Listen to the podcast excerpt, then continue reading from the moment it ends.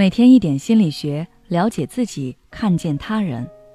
你好，这里是心灵时空。今天想跟大家分享的是，付出却换不来回报，心里很不平衡，该怎么办？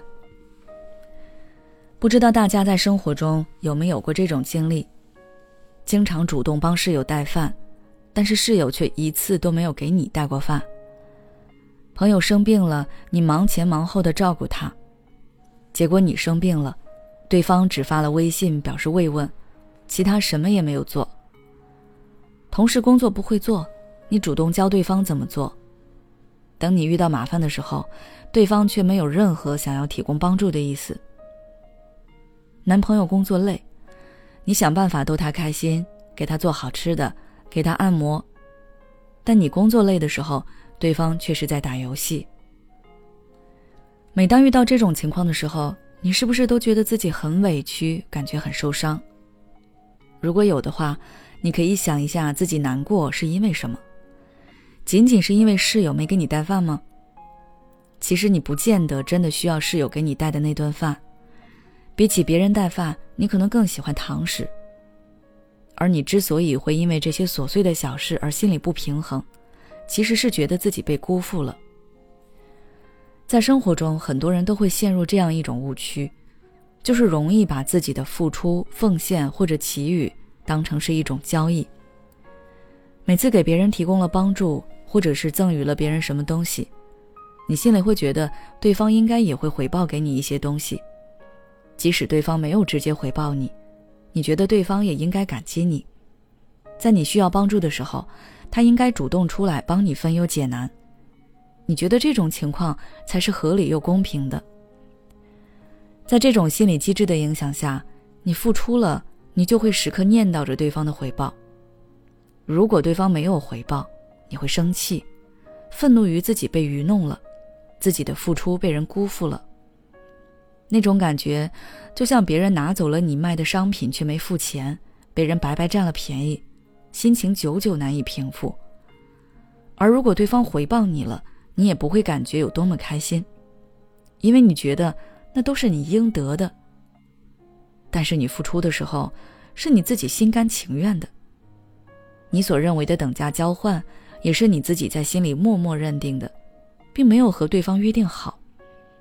那这样就会导致你自己一直委屈，而别人却不知道你在委屈。那么。当我们陷入这种心理误区的时候，应该怎么做呢？你可以有两种做法。第一种就是跟对方说清楚，把你心里的那份约定摆到台面上，让对方知道这份契约。比如你给对方带饭了，那可以直接跟对方说：“下次你帮我带哦。”而且很多时候你做的事是无形的，只有你自己知道多累多辛苦，但对方不知道。你可以适当的表功，让对方知道你付出了多少，这样对方才知道那不是举手之劳那么简单，之后才更愿意去回报。就像工作一样，你总是默默做事，你的上司、同事可能都不知道你工作量有多大，那自然不会体谅你。你要学会去表达。照顾男朋友，你花了很多心思，那就要让对方知道。甚至可以直接让对方照着你之前的那一套流程做一遍，他体会到了又感觉了，至少以后会珍惜。第二种做法是在付出之前就想明白，这是你自己自愿的，那之后不论结果如何，你都该接受。别人怎么做是他们自己的事情，我们不要被别人的行为影响了自己。